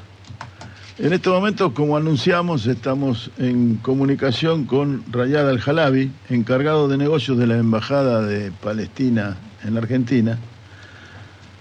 Me voy a atrever a saludarlo en árabe. Salam aleikum, señor Al-Jalabi. Buenos días. Walaikum salam, buenos días a todas y a todos. Muchas gracias por recibirme. No, es un placer poder conversar con usted. Gracias.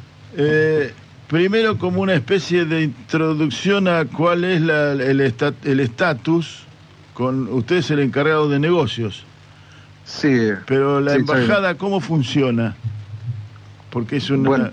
es una nación con, con reconocimientos que Argentina lo hace, pero En 2010, sí. desde el 2010 está eh, la representación este, No, reconocida eh, después del reconocimiento, antes era como una misión diplomática, después, después de- del reconocimiento del 2010, eh, se convirtió como embajada del, eh, del Estado de Palestina en la Argentina, con, con, con todos los privilegios de como una embajada diplomática. como una embajada diplomática. Bueno, Sí. y usted es el encargado de negocios. Sí, después de la salida del ex embajador, todavía estamos ah, esperando a nombrar otro embajador por ah, la situación ha demorado un poco. Esperamos que en los próximos pocos meses eh, podemos contar con un embajador también. Eh, Nos sumamos a la esperanza de que de alguna manera se normalice una situación que, que cada tanto nos horroriza con nuevas noticias.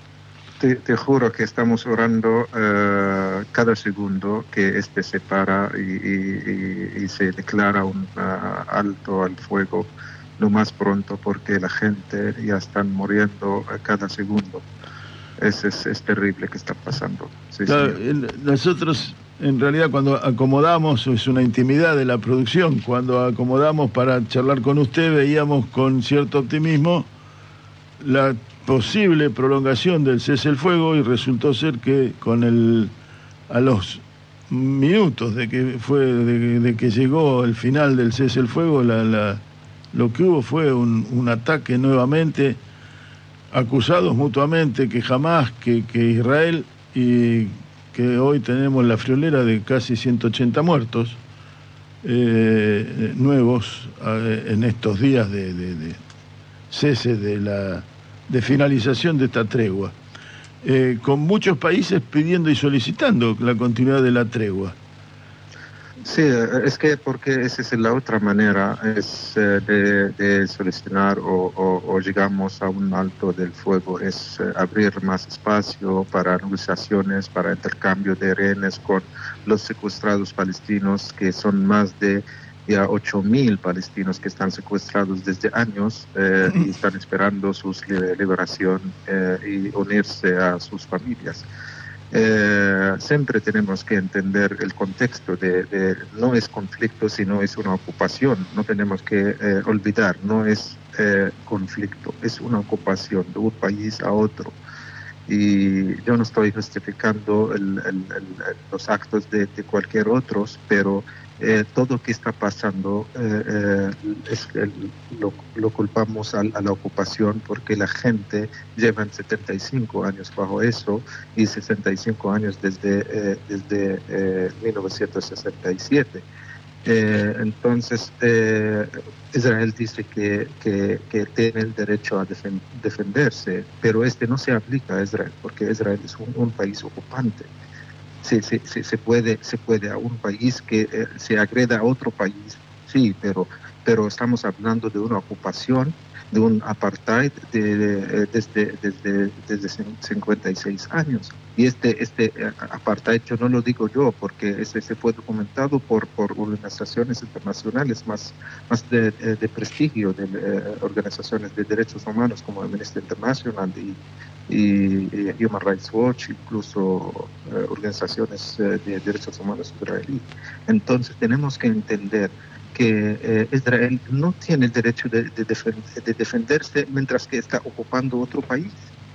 Este es el, entonces, no solamente queremos que llegar a alto, a alto el fuego, sino queremos llegar al fin de esta ocupación, que es la solución de, de, de, esta situación eh, que, que, que, el mundo, que la comunidad internacional dejan de, de, hacer eh, doble moral o, o, doble trasero y no siguen administrar este conflicto sin solucionarlo desde, desde sus raíces, que es el fin de ocupación, que es la llave de la paz y seguridad para todos. Si me permite, embajador Claudio Angelini, los saluda. Muy buenos días. Buenos días. Yo quisiera que porque digamos en el conflicto, cuando se agudiza un conflicto, todo el mundo, las cadenas de noticias se ponen a hablar, ¿no? Y nos llegan sí. novedades, pero ¿cómo era vivir en Gaza, en la franja de Gaza, previo a la inicial, a la, al inicio de este conflicto? Bueno, es, es no solamente desde, desde, antes, yo, yo siempre digo que el mundo hizo una pausa el 7 de octubre, como no había antes ni está, ni, ni, ni, está pasando todo lo que está pasando eh, eh, hasta el día de hoy. Bueno, eh, es antes del 10, antes del, del 7 de, de, de octubre, eh, la ciudad o la franja de Gaza, que es un, uh, una, una, franja muy chiquita de 365 kilómetros cuadrados, nada más, donde viven más de 2.3 millones de, personas, estuvo uh, uh, sitiada y bloqueada desde más de 17 años, donde, donde Israel controla todas las fronteras, bloqueada totalmente. Eh, eh, controla todas las eh, trazas de mercancías, de, de, de, necesidades de combustibles, controla el, el agua, controla las, llaves del agua, la, eh, el, botones de, electricidad. El único que no pudo controlar durante este todo el tiempo es el aire donde respiran la gente. Pero estuvo en este bloqueo 17 años y, y, y todos desde 17 años Israel ha cometido no solamente este, no es la primera agresión brutal, había cinco antes también, donde miles de palestinos fueron asesinados y asesinados. Este no es la primera vez, había en, en el 2000, en el 2008-2009, en el, en el 2012, en el 2014, en el 2020-21 y estamos viviendo eso, agresión brutal, una limpieza étnica que es un, un homicidio televisado. Mm. Entonces la vida era difícil porque controlaban, eh, era, era, considerada, eh, considerada eh, por el mundo que, que, que Gaza es, es el, el, el, el, cárcel bajo, bajo, bajo cielo abierto más grande del mundo. Y hoy en día con esta totalidad, con este genocidio, con esta limpieza étnica que está haciendo Israel, lo va a convertir en la cosa común más grande del mundo. Y este lo dijo eh, el secretario general de, de, Naciones Unidas cuando dijo que Eh, hoy en día, hoy en día eh, Gaza es el cementerio más grande de los niños.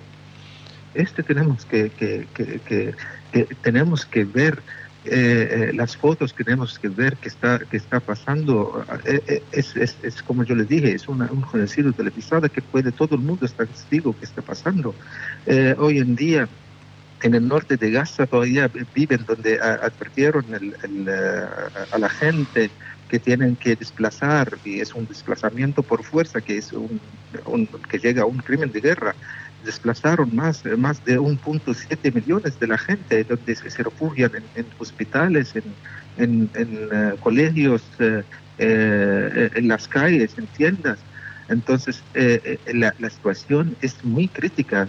Vi- Viven desde 50 y 58 días sin electricidad, sin agua. Eh, hoy, hasta el día de hoy, la- las cifras de- de- de- del Ministerio de, de- de Sa- de Salud palestino, y, y yo lamento mucho decir cifras porque no son números, son, son, son, vidas son, que tienen, tienen nombres, tienen caras, tienen, tienen sueños, tenían sueños. ¿sí? tienen caras, eh, eh, historias.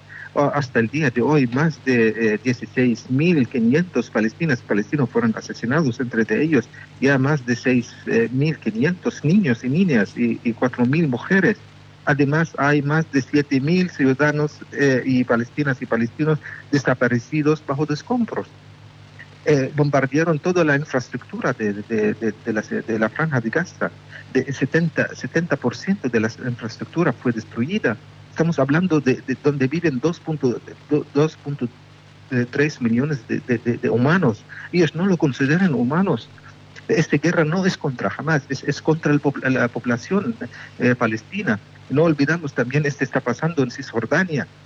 Hoy en día ellos destruyeron todos los hospitales de, de los 36 de 36 hospitales que están en, en Gaza, solamente eh, eh, 16 funcionando.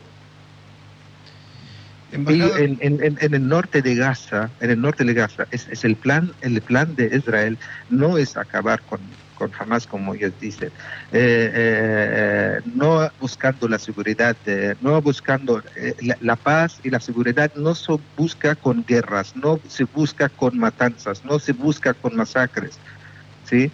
Entonces eh, eh, ellos desplazaron la gente, mientras todavía en el norte de Gaza hay 700 mil palestinos y palestinas, pero ellos desde empezó el, el, el, eh, invasión terre- terrestre, ellos mandaron avisos a la gente que tienen que correr y, salir del norte al sur. Bueno, y, mientras que ellos están desplazando, matando a la gente en las calles. Entonces ellos se fueron al sur y en el sur y quedó 700 mil eh, personas todavía. Pero quien, quien salieron, se fueron al sur, en el sur igualmente, diariamente, están masacrando, matando. Bueno, eh, allá en el norte, ¿qué están haciendo? Están, quieren que la gente salga. ¿Cómo, cómo, cómo es la manera de, de- de dejarlos o obligarlos a salir? Bombardeando los hospitales es el único, eh, eh, eh, bloqueando todas las entradas, sin agua, sin, sin, sin, sin comida, sin pan, sin, bombardearon las panaderías, bombardearon todos los eh, sitios de refugio de los palestinos para que lo obligan. Si no salgan, mueran, pero igual están saliendo y muriendo. Este es lo que pasando y el, mundo está en silencio, es un silencio cómplice, es, es un silencio... eh, eh, quiero preguntar, ¿dónde, dónde están eh, las leyes eh, internacionales de derechos humanos? ¿Dónde está la democracia que ellos están hablando? Como dijo eh, eh, el, igual eh, el secretario general de, de- Naciones Unidas, hoy en día que está pasando en Gaza no es crisis humana, sino es una crisis a la humanidad, sí, una crisis a los valores de los derechos humanos este que está pasando, eh, está asesinando a la gente y asesinando todos los valores humanos. Estamos viviendo en una selva donde, donde, donde, donde el grande como el pequeño. Este que estamos pasando. Israel está usando su derecho de fuerza, su derecho de fuerza. Y los palestinos están eh, usando la fuerza de su derecho, que el derecho de ser libres, de derecho de ser eh, independientes, el derecho de crear su Estado libre, independiente, soberano, Este es el derecho. Nosotros, los palestinos, va- vamos eh, a, estar firmes en nuestras tierras. No vamos, ellos quieren repetir lo que pasó en el 1948 cuando desplazaron todo el, mundo y le reemplazaron eh, con, con inmigrantes eh, judíos.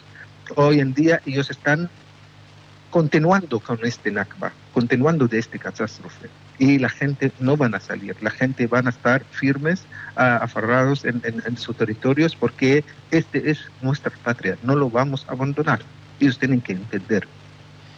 Embajador eh, Juan Resinato lo saluda. La, descripción que usted hace es, este, es conmovedora de, la situación. Nosotros leíamos azorados, ¿no? Eh, entre los rehenes palestinos liberados eh, este jueves, dice la noticia que estamos leyendo, 22 son niños y 8 son mujeres. Esta, esta naturalización de que pueda haber niños secuestrados en cárceles, eh, digo, es, es cómo nos hemos acostumbrado a que eso sea así, ¿no? Cómo la comunidad internacional no, no actuó para, de alguna manera, buscarle alguna solución al conflicto, no dejar que siga, eh, siga potenciándose. ¿Usted eh, ve alguna, mm, tiene alguna expectativa en cuanto a las negociaciones que se llevan adelante eh, con, con, eh, Egipto, Qatar en los últimos días? ¿Algún otro actor ahí en, eh, que busque una negociación razonable para este momento en el que está? Bueno, a través de ustedes yo quiero también agradecer eh, a todos los eh, países que están eh, metiendo en negociaciones para que eh, termine el sufrimiento del pueblo palestino, termina este homicidio, esta limpieza étnica. Es en especial Qatar y Egipto que están haciendo un rol muy importante para llevar los partes a, a negociar, para eh, intercambiar los rehenes con los secuestrados palestinos. Eh, esperamos, pero eh, lo que necesitamos hoy en día no solamente una eh, tregua, sino un alto al fuego eh, permanente y sostenible. Eh, esta es la única forma, porque, porque ya lleva 58 días este, este acto bárbaro. ¿Qué ha logrado Israel con eso? Ha logrado, te lo voy a decir, ha logrado hacer masacres, matar gente, destruir, un- eh, destruir eh, la infraestructura de toda una ciudad. Este la eh, ha logrado. Pero ¿qué ha logrado con, con la tregua de, siete, de, los siete días? Ah, la liberación de, rehenes y, la liberación de, los secuestrados, palestinos. Entonces, es, es- es- significa que es el único camino es negociar eh, con, con esta fuerza, con eh, eh, ma- matar, con masacrar, eh, no va a llegar a, ningún- a lado. Y yo repito que el- el- la comunidad internacional no tiene que quedar en silencio mientras están violando todas las leyes internacionales, leyes humanas. Eh, no sé de, verdad dónde está la conciencia de- de- del mundo, mientras que están viendo uh, niños y niñas y mujeres y ancianos y civiles y civiles están están están eh, donde eh, si, si eran si eran combatientes de, Ha- de Hamas uno dice que es un eh, son, son que ellos eh, tomaron este camino para luchar contra la ocupación y se murieron por servicio de la patria. Pero esos civiles que están en sus casas, en sus eh, eh, eh, que, que- que piensan que están seguros en, sus casas y allí se, se, se, se- eh, cae la bomba y, y mata familias completas. Hoy en día, en, eh, hoy en día, hoy nada más, en, en, en, en Jabalia, en, en Cheyai, que son en el norte, mataron familias completas, no solamente hoy, en- desde, desde este 58 días, se- eh, familias completas fueron borrados del, del registro civil, familias completas de 90 persona- eh, personas, eh, entre niños y mujeres y hombres, porque allí en- en- en no hay donde refugiar. La, la gente se, se concentran porque hay muchas, muchas viviendas, más de 70 mil viviendas, imagínate, eh, 70 mil viviendas. Estas viviendas no son solamente eh, piedras, son, eh, son, son memorias, son esperanzas, eran el futuro de la gente eh, la pertenencia. Uno, eh, perdóname decir, uno cuando pierde una foto en, en un celular que, que se siente angustia porque perde- perdió esta foto digital. Imagínate que la gente cuando pierden todo, todo su memoria. Estamos hablando de 70 mil viviendas. No hay donde la gente eh, están, están yendo a, a los colegios de Naciones Unidas para buscar eh, eh, refugios y además Israel está bombardeando estos colegios. Y fuimos testigos de, eh, están cuando, eh, hoy en día cuando bom- bombardean, no bombardean una casa, un bloque, una cuadra completa, una cuadra completa, allí calles 500. mm, eh, de verdad, hoy en día todo es caro en el mundo, todo es caro en el mundo, menos el humano, menos el humano. Así ellos muestran que el humano no tiene valor. Solamente que tiene valor es el comercio, vender armas, hacer guerras y que para que este negocio de, la maquinaria, de la matanza, del ma- masacre, necesitan armas y para vender armas necesitan guerras. Este que es, lo humano no tiene valor, lo humano no tiene valor. Eh, embajador, hay un, un- un par de observaciones. Uno, a mí me llama mucho la atención que un Estado, Israel, le declare la guerra a una organización, jamás. Es, es- es raro, porque una guerra son entre estados y jamás no representa al Estado de Palestina. Y, y también hay una serie de factores en los vecinos que uno lo mira en la distancia y no, no, está en- no tienen claro si los intereses de los vecinos, no sé, Siria, Jordania, Egipto, está vinculado al interés de Palestina, de los palestinos o a otros intereses, de la misma manera que Qatar.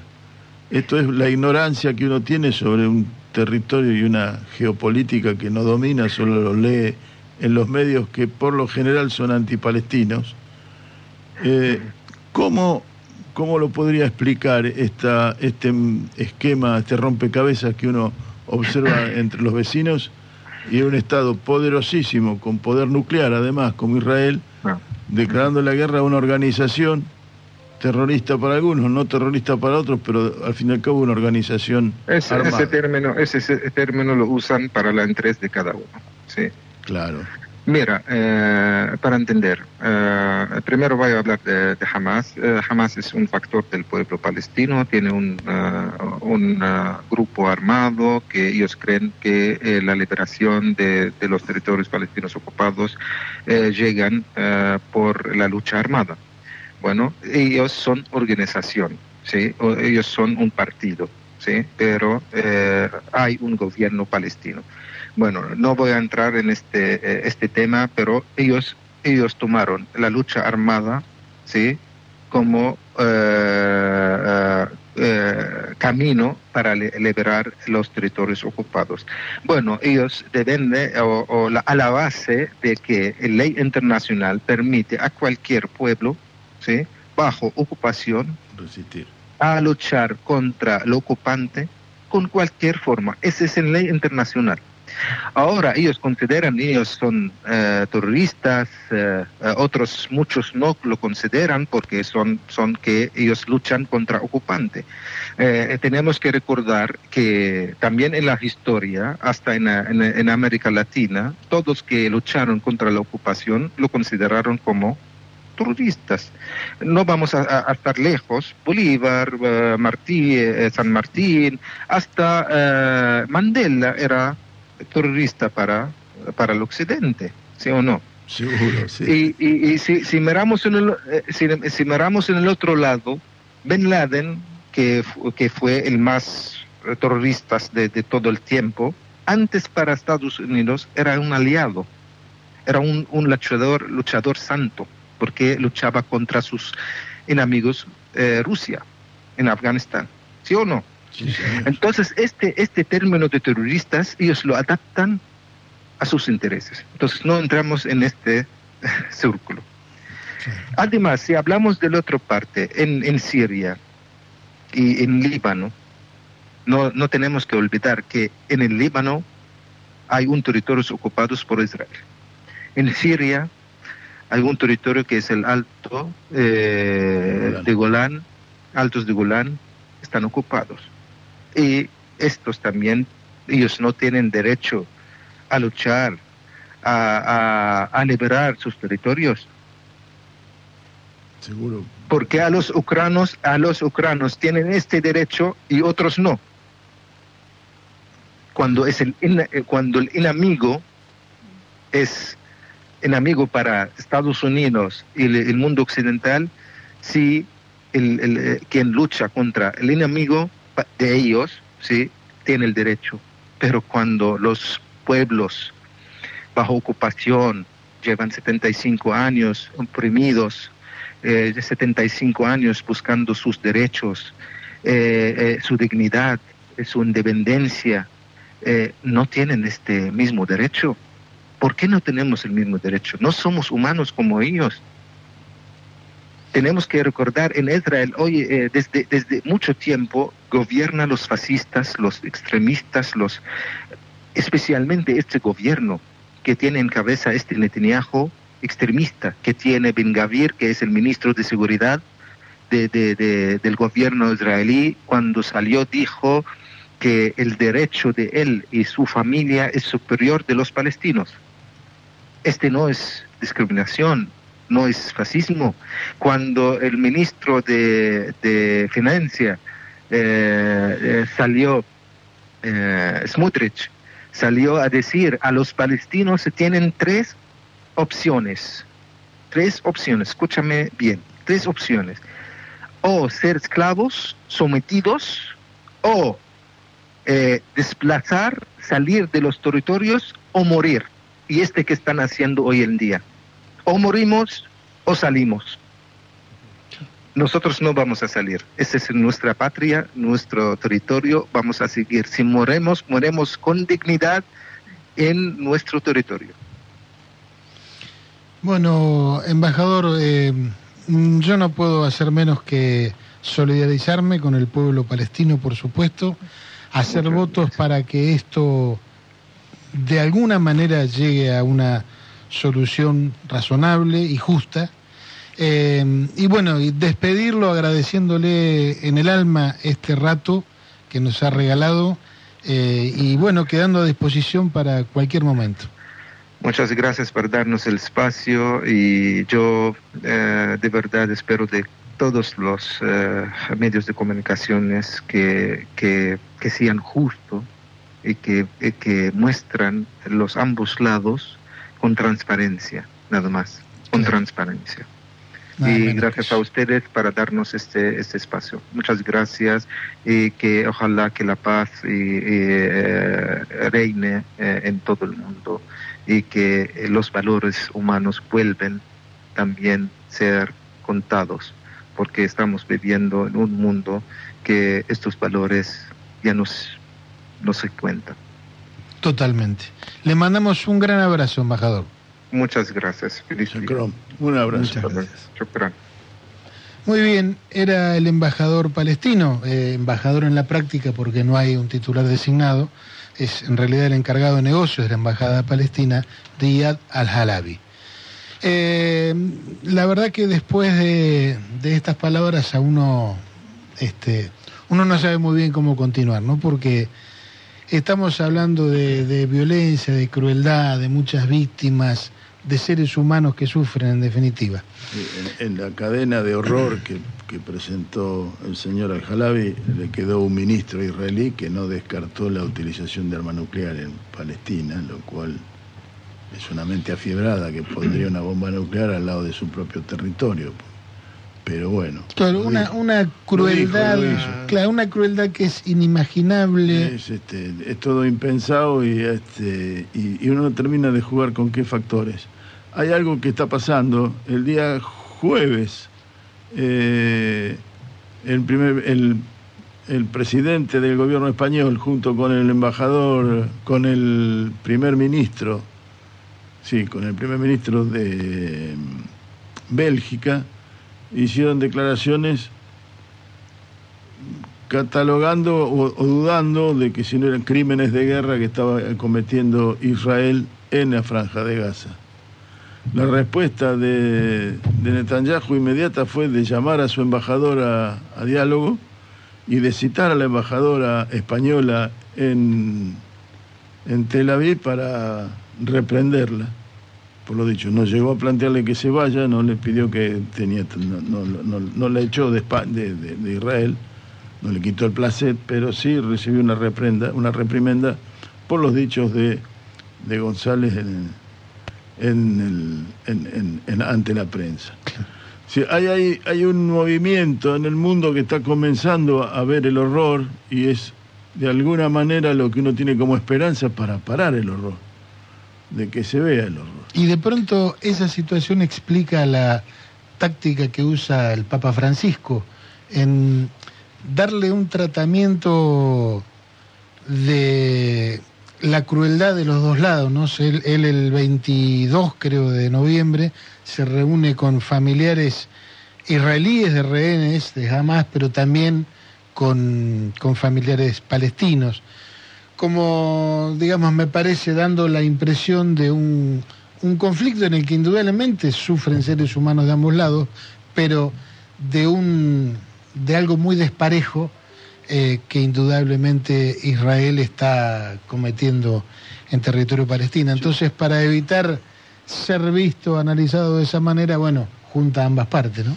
No, eh, per- pero, además, en, en este conflicto lo que pareciera que faltan es quienes aporten a él tratando de desactivarlo. Entonces las iniciativas como la del Papa muestran desde el lado humano y desde el lado de, de la política, un jefe de Estado en definitiva, que se pueden hacer acciones tendientes a desactivar ese conflicto, no profundizarlo. Claro, y la verdad es que si uno analiza el único líder mundial que ha hecho, que ha llevado adelante alguna alguna actividad concreta, eh, fue, ha sido el Papa Francisco. Que, que hay algo además que, que, bueno, el, el diálogo con, con el embajador nos, nos, nos transmite y el cierre es el, profundo humanismo que creo que es el denominador común de las tres religiones que pareciera estar en pugna acá en este contexto. Eh, que, que en el fondo cada uno justifica algo en nombre de su propio Dios que a la postre resulta ser el mismo y que tenemos un denominador común, que es el humanismo. Y el humanismo lo traemos del judaísmo. Cuando yo digo medio en sorna, somos todos judíos, algunos después se hicieron árabes, se hicieron musulmanes y otros cristianos, eh, es esto, es la base, la base de, de, de, de nuestra ética y de nuestra moral. Claro, la concepción es esa. Claro. Es humanista. No tienen valor el humano, dijo. Claro, sí. Todo, todo es caro en el mundo menos lo humano. Menos lo humano, dijo alguien que está hablando de muertos. Ahora nosotros, bien esa frase la podríamos haber utilizado cuando analizamos algo de en el bloque anterior. La frase se podría haber utilizado no ante el dramatismo de la bomba, la bala, en Pero siempre volvemos al concepto del ser humano, el ser humano por en el- sobre en todo. el centro. Y acá lo que está en cuestión es esto, digamos. Sin la es difícil de, de hacerse la idea, uno queda conmovido después de, la, de, de- de esta Claro que sí. entrevista. No, si estamos hablando de 16.000 muertos, 6.000 pibes.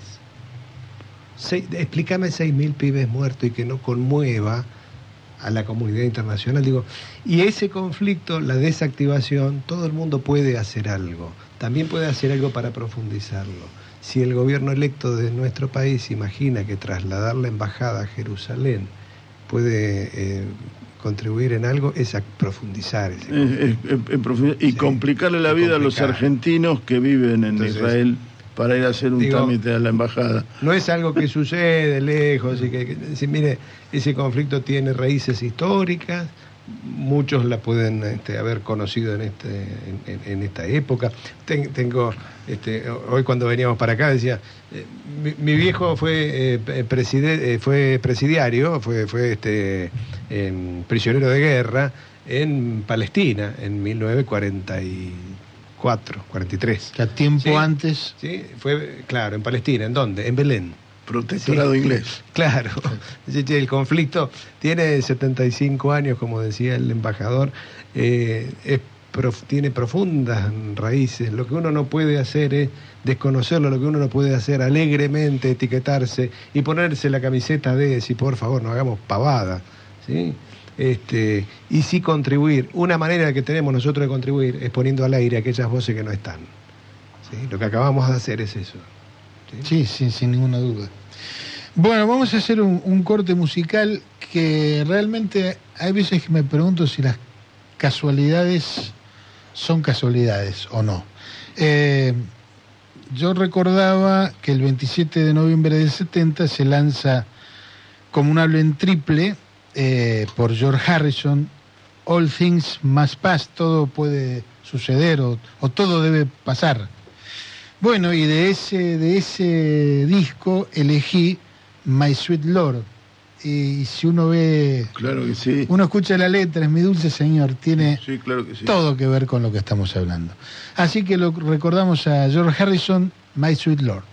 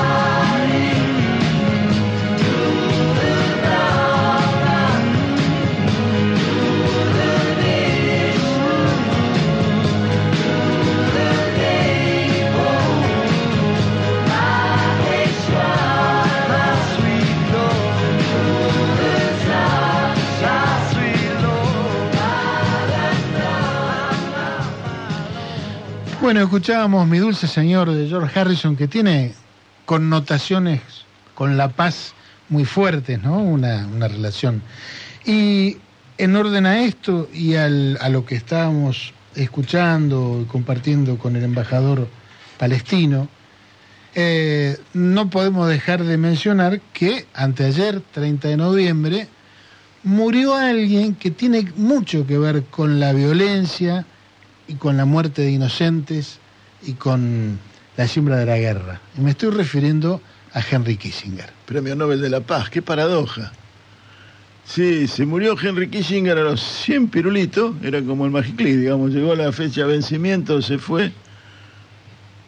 Creo que sin- eh, creo que hay una los republicanos en Estados Unidos tienen se encuentran ante un inconveniente grave y es que no encuentran un líder, un ídolo al cual citar en primera instancia. Para mí ese ídolo tendría que ser la dupla Nixon-Kissinger.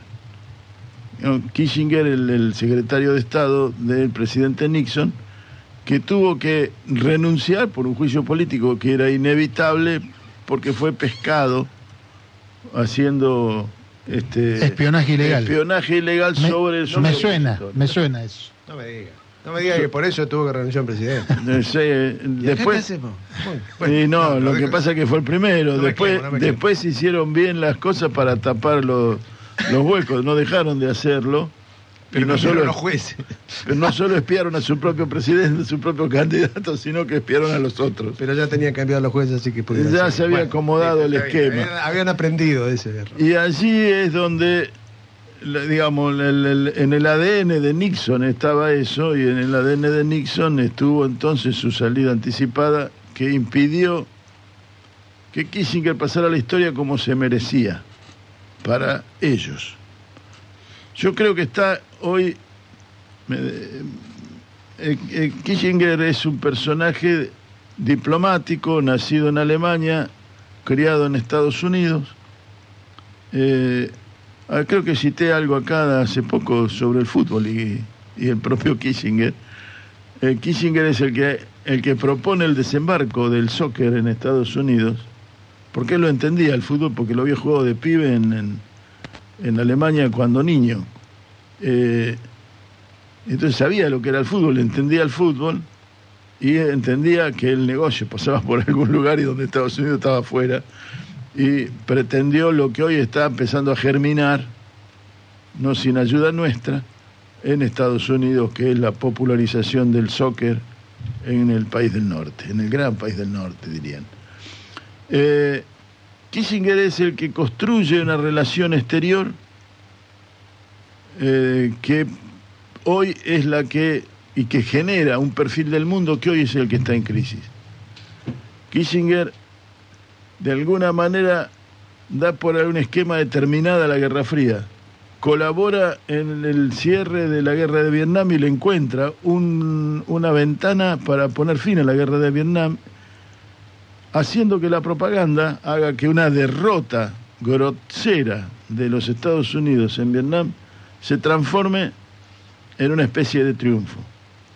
Para ello tuvo que pasar por varias etapas en las que se mintió, en la que se mintió que estaba ocurriendo, en la que se ocultó al Senado informes de la mano Dio la impresión de una salida negociada. eh, eh, pero, pero previo a eso, donde se profundizó la guerra. La Claro. profundización de la guerra fue una decisión de Estados Unidos sabien- a sabiendas de que no iba a tener el resultado que estaban prometiendo y ocultándole al Senado información. Y pregúntele a John Fisher al Kennedy, ¿no? Por allí estaba. Este, el asunto es, allí el juego eh, de- Kissinger, eh, le pre- le- eso le previene, le, le permite tener el, este, el recibir el Premio Nobel de la Paz.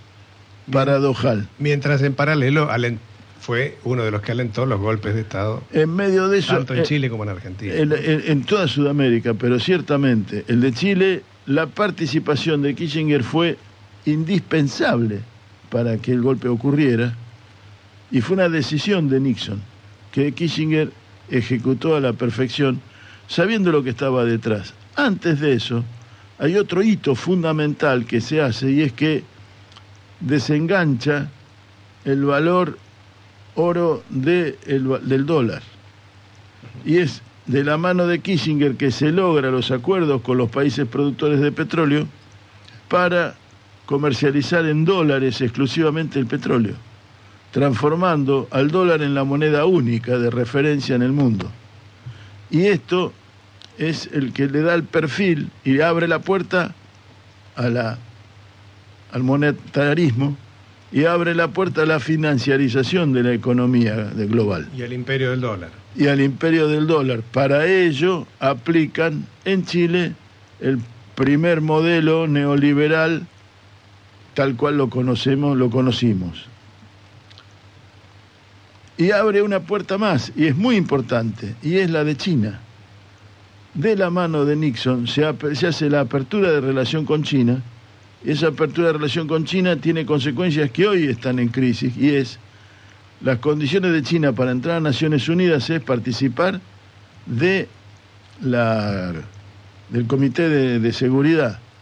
Y como condición, una de las condiciones de China es cumplir los acuerdos de la devolución de Hong Kong a China en el año 2000 y, y hacer que China sea una sola, un, digamos, de China reconocer un solo Estado, un solo país, un solo territorio, en el cual Taiwán no es reconocido como país. Esto se hace de la mano de- de Nixon. El que lo construye esa ingeniería es, es, es Kissinger. Son todos hitos fundacionales del neoliberalismo, que acompañan, acompañado por una brutal represión en nuestros países, los contras, digamos, previo a ello, digamos, termina después en Irán contra porque la brutalidad se profundiza, pero antes de eso, la guerra antisubversiva, el comunismo y toda la enfermedad que Nixon tenía en su mente, lo llevan a que haga el golpe de Estado en Chile y el golpe de Estado en la Argentina y la cadena de golpes de América del Sur. En el de Uruguay no lo podemos olvidar, está en el mismo escenario, en la misma época, en el mismo tiempo, bajo los mismos El conceptos plan Cóndor. esa, esa articulación, es, toda esa articulación pasa por la ingeniería construida en la mente de, de- de Nixon. De Así que yo diría- perdón, de, de- de Kissinger. Kissinger es, es una figura central en el... Sí, arquitecto, digamos. Es un arquitecto en el último, en, el- el- el- en lo que fue la década de 70, 80, y siguió leyendo la política hasta, a- acá hicimos referencia, hizo una visita a China hace pocos meses atrás, en medio de un debate estrafalario de los poderosos de Estados Unidos contra China, que algunos se comen el amague y quieren hacer lo mismo en los países periféricos, porque el presidente norteamericano se puede dar el lujo de insultar a presidentes de otros países. Es un lujo que aceptan todos los demás. Porque el grandote del barrio. Porque es el grandote Claro. del barrio, entonces nadie lo hace. ¿no? Xi Jinping le toma el kung fu a Biden y a Trump y se lo aplica decir, y, lo, y lo- lo deja que se derrame. Pero hay algunos presidentes suda- sudamericanos que se creen iguales e insultan a otros presidentes. Y no son los grandotes. Y no son los grandotes del barrio y está mal insultar a un presidente. Cuando uno es presidente está mal insultar a un presidente. Esto habilita la habilitación de, de Kissinger, el juego de Kissinger. Kissinger ve y anticipa que lo que están haciendo con Rusia va a provocar lo que provocó una salida con final incierto, la guerra en Ucrania. Esta es, es la figura. Con lo que acabo de decir, que puede parecer que estoy alabándolo, es todo lo contrario. El mundo que se creó bajo el arquitecto Kissinger, a mí no me gustó, siempre combatí contra él y lo seguiré haciendo, me parece horrible. Pero negarle la habilidad de, de haberlo construido creo que es un error. No hay habilidad. He leído hace poco una nota de una intervención de una ex detenida en la dictadura que agradece la intervención de Kissinger sobre su liberación.